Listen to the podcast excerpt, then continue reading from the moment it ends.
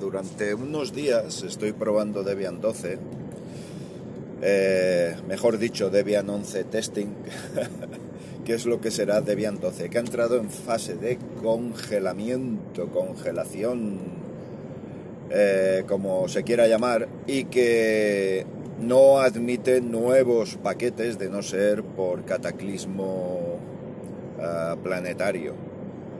Esto quiere decir que lo que hay es lo que va a haber y ciertamente merece mucho la pena. La verdad es que los últimos lanzamientos de Debian han supuesto un paso adelante con respecto a otros anteriores, puesto que siempre estábamos acostumbrados a que Debian iba a ser eh, algo tosco, algo estéticamente anticuado, pero que funcionaba bien y ahora la verdad es que aúna todo lo mejor, porque es que las versiones de los entornos de escritorio han avanzado muchísimo y es lógico, pensando con que cada vez son más estables. Eh, Nome, por ejemplo, es que cualquier versión de Nome es absolutamente estable. Otra cosa es que se quiera ser más conservador por evitar posibles problemas y todo esto, porque de hecho yo daría un pasito adelante más como Debianita y enamorado de la estabilidad imperturbable. Eh, creo que si Debian hubiera equipado un eh, Nome 44, tampoco hubiera estado mal. Veremos de aquí a allí qué pasa de todas formas. ¿eh? Porque aunque ha entrado en fase de congelamiento, eh, está en fase alfa 2, creo que, que merecería la pena tener Nome en su última versión. Pero bueno, esto es algo que, que tampoco es excesivamente importante, puesto que Debian 11 se quedó en 3.38, eh, con Nome 3.38, y la verdad es que es una maravilla, una verdadera delicia. Jamás ha dado un fallo, jamás ha dado un problema. Es espectacularmente bueno. Y además con todos los plugins funcionando a tope. Como el último gnomo de Vianita que lucha contra los arqueros ah, plasmoides, que siempre digo, tengo que deciros que las novedades también se extienden a el kernel. Por ejemplo, el kernel es el 6.1, que es un kernel muy, muy, muy moderno ya y que equipa muchísimos componentes de última generación. Bien es cierto que hay quien se queja de que quizá hubiera sido mejor una versión aún más moderna, pero claro, fijaos, Estamos hablando de un poquito más en el escritorio, un poquito más en el kernel, un poquito. A lo mejor ese poquito es lo que marca la diferencia entre lo rocoso y lo normal. Tampoco vamos a decir que sea crítico. Así que me parece que tenemos una gran versión por delante. Ya lo fue Debian 11, ya medio lo fue Debian 10, pero Debian 12 promete ser una verdadera pasada, estando al nivel de cualquier otra distribución y desde luego poniendo una base aún mejor a todo aquello que depende de Debian, que es prácticamente todo. ¿Mm? Prácticamente todo. ¿Qué no me gusta de Debian 12? El fondo de pantalla por defecto me parece que es un paso atrás y me parece que podrían haberse esmerado un poquito. El de Debian 11 era una pasada, el de Debian 10 también, pero Debian 12 vuelve a ese tono verdoso que, en fin, que no sé, no me acaba a mí de gustar. Además, un tono verdoso claro, no sé, no me acaba de gustar, ciertamente no me acaba de gustar. Vosotros y vosotras valoraréis, pero, en fin, a mí me parece que Debian 11 ha tenido el mejor fondo de pantalla de la historia. Ahí lo dejo, ahí lo dejo, nada más y nada menos. Por supuesto haré pruebas pasando la escala de grises, que es mi formato favorito, puesto que hace destacar las ventanas más. Así que no sé, veremos, veremos. Eso lo veremos.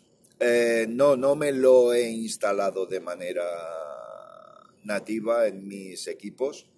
Simplemente lo he instalado en una máquina virtual, en Nome Boxes, que es la que yo utilizo, Nome Cajas o Cajas, simplemente. El desempeño ha sido fantástico. Es ultra fluido, se nota mucho, se nota mucho el kernel, se nota mucho el avance con Nome Shell. Eh, Nome Software ya no es tan, eh, vamos, feroz devorador de recursos, sobre todo de RAM. Parece que se gestiona bastante mejor. Tiene momentos en los que hace chequeo de, de, actualizaciones, eh, del cambio de versiones de, de, las aplicaciones instaladas, tanto de sistema como aplicaciones de propietario.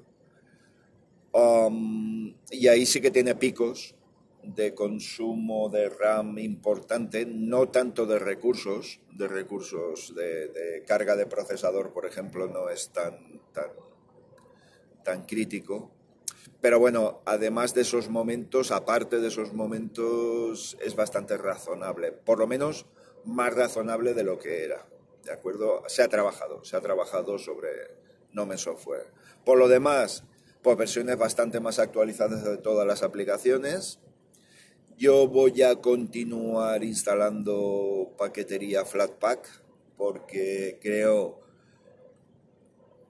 creo que el sistema de contenedores de este tipo eh, es una gran idea. Es una gran idea. Mira, el GPS está hablando, porque es que yo lo tengo puesto para que, o sea, tengo el teléfono encima del salpicadero del camión y voy hablando, voy hablando. Y evidentemente se registrará todo lo que salga por aquí. Bueno, lo dicho, una gran versión. Entonces, Boro, ¿cuándo la vas a instalar? Pues cuando esté en su versión definitiva. Ah, desde luego estoy más que satisfecho con Debian 11, más que satisfecho. Es la instalación que hice en primer lugar. Una instalación... Ah, que no tuvo el más mínimo contratiempo, que a lo largo del tiempo tampoco, y yo lo achaco bastante, como decía, a, la paquetería Flatpak. El que las aplicaciones queden completamente aisladas del sistema es algo importante. ¿eh? ¿Y por qué insisto tanto con Flatpak? Pues porque, como he dicho siempre, no tengo manías, funciona mejor que Snap. No me, no me importaría instalar Snaps, no me importaría si su,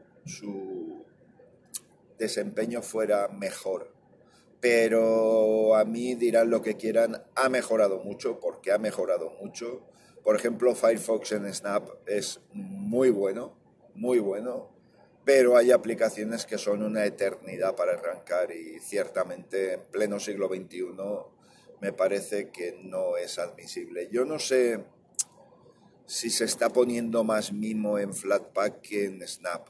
Yo tengo la sensación de que quizás sí, quizás sí. ¿Por qué digo esto? Pues porque noto cambios de versiones en las actualizaciones, cambio de versiones en el motor de Flatpak, motor, bien dicho, bueno, en la paquetería de Flatpak cuando le doy a, una actualización del sistema, eh, tengo bastantes actualizaciones y en algunas he percibido incluso mayor fluidez. Yo no noto diferencia entre arrancar un DEP, entre arrancar una aplicación instalada mediante apt DEP o mediante Flatpak, sinceramente. Por lo menos en mi instalación, en mi equipo y con las aplicaciones que utilizo.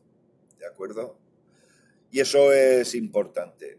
Y lo dicho, eso te garantiza tener por años el sistema completamente impoluto y que no se contamine ni el sistema ni las aplicaciones por culpa de las paqueterías de unos y otros que a veces se duplican, se entremezclan, etcétera, etcétera. Recordemos que con este tipo de, de instalación por contenedores cuando instalas una aplicación, instalas todas sus dependencias, ¿vale? Todas sus bibliotecas, etc. Eh, eso sí, a costa de un espacio en disco importante, pero bueno, oye, no creo que eso hoy por hoy sea un problema extraordinario. En las modernas unidades SSDs eso ya no es un problema.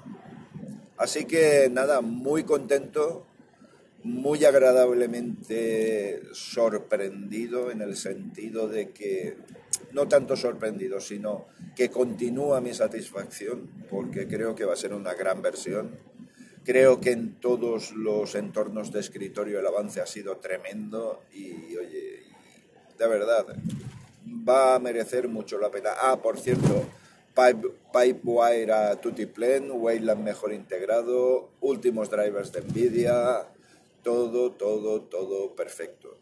Eh, o por lo menos como se espera, con una cierta evolución y quedándose en aquello que está ultra comprobado, lo cual me parece una magnífica, magnífica elección y una magnífica dirección tomada por Debian en sus lanzamientos. Así que para el que quiera vivir al límite, al límite como se pueda vivir en Ubuntu, por ejemplo, eh, fijaos, eh, pues oye, Debian Testing seguro que, que ya colmará sus expectativas. Además, ya a partir del lanzamiento de Debian 12, todo lo demás es Debian 13.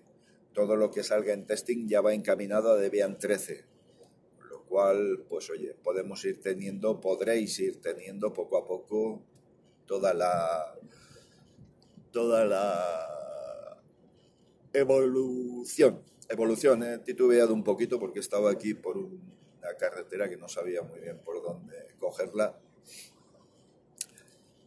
Fantástico, fantástico. Hay algo que se me quedaba por ahí así en cuanto a lo de Debian 13. Eh, Boro, ¿qué vas a instalar tú? ¿Debian 12 Testing, Debian 13 o, o Debian 12 estable? Eh, que ahora es non-free. Cuidado, ¿eh? Ahora es Debian 12 versión non-free, es versión por defecto. Con lo cual equipa drivers privativos. Lo cual éticamente no lo tengo claro. Eh, bueno, sí que lo tengo claro, no me gusta.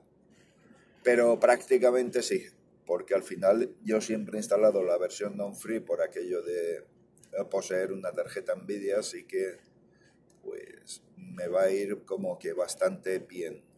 Así que nada, instalaré la versión estable. Me parece que es el mejor argumento de Debian. Si, si esa característica la eliminamos, creo que perdemos mucho de, todo el propósito de Debian de ofrecer algo rocoso, estable, duro, imperturbable. Venga, aquí lo dejo. Oye, que espero que os haya gustado el audio. Nos oímos en un siguiente idem. Y aprovecho para comentaros que, bueno, pues en el canal de YouTube eh, poco a poco iré poniendo las novedades, iré analizándolas y todo esto. Muchísimas gracias a todos y todas. Nos oímos en este caso en un siguiente audio. Chao, chao, Belly.